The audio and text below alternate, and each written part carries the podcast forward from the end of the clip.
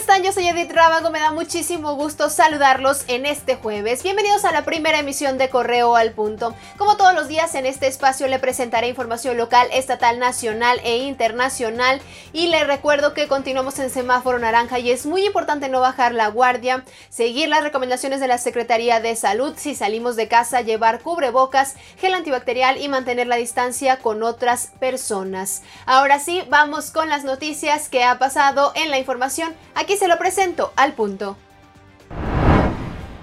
Al advertir que por ser época electoral salen los paladines de la defensa del medio ambiente, el presidente Andrés Manuel López Obrador rechazó cerrar la refinería de Cadereyta en Nuevo León, ya que es parte de su programa para lograr la autosuficiencia energética. Durante su conferencia matutina dijo que buscarán alternativas a las denuncias de contaminación.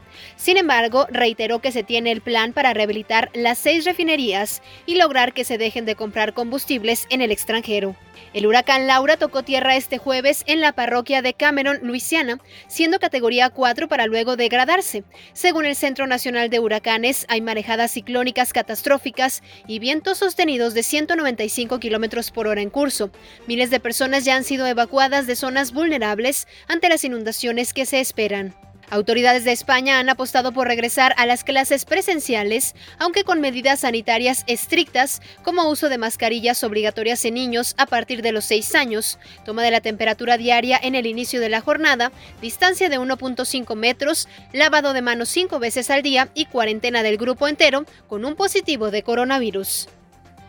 Lo invito a que se quede conectado e informado a través de redes sociales y de nuestra página web. Nos encuentra como Periódico Correo. No se olvide de adquirir nuestra edición impresa y en unas horas más mi compañero Roberto Itzamal estará llevando toda la información hasta sus hogares porque queremos que usted se quede en casa y de llevarle la información nos encargamos nosotros. Cuídese mucho, que tenga un excelente día y no olvide que mañana tenemos una cita con la información.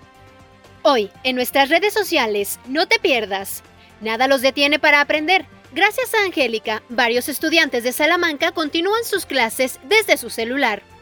Además, van por grandes obras para reactivar la economía, anuncia Diego Sinue grandes proyectos para Guanajuato. Mantente conectado e informado en Correo al Punto.